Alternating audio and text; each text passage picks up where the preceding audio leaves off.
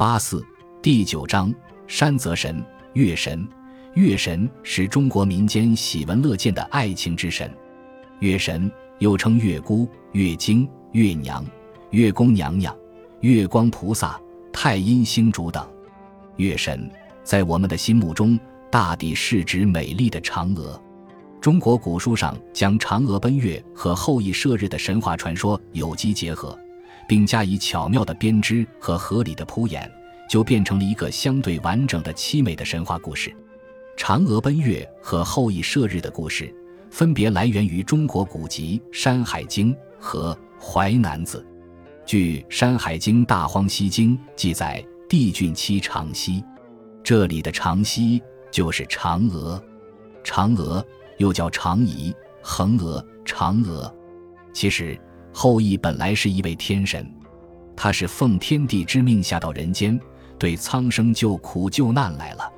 这个救苦救难的故事来源于西汉刘安著《淮南子本经》。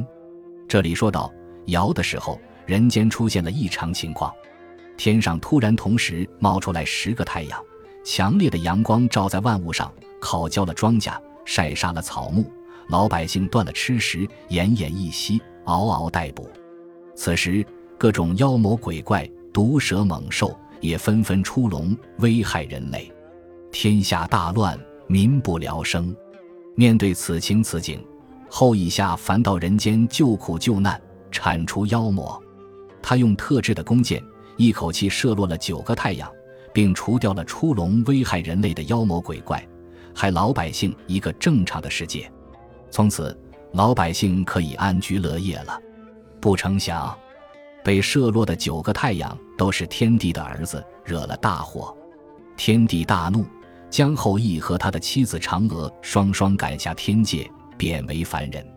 后羿和嫦娥不满意在人间的生活，还想回到天堂，就请求西王母赐给他们长生不死之灵药。不久，他们得到这副灵药。后羿徒弟趁其不在家，欲偷灵药，恰被嫦娥撞见。慌乱之中，嫦娥吞下了灵药。吃了长生不死药的嫦娥飞上了月宫。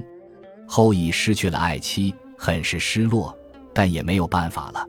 嫦娥飞到了月宫，成了月宫的主人，就是月神。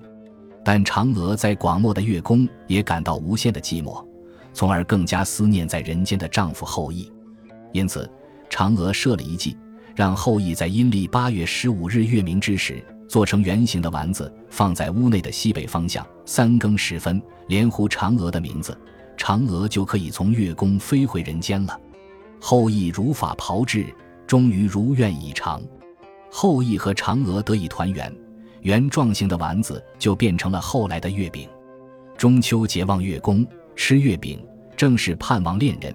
亲人永远团圆之意，青年男女谈情说爱，往往在花前月下，对月海誓山盟，是古代才子佳人的通行做法。他们祈求月宫娘娘为他们的爱情作证，让他们白头偕老，相爱终生。因此，美丽的嫦娥就成了恋爱男女的见证人。月神一直寄托着恋爱中的男女的复杂情怀。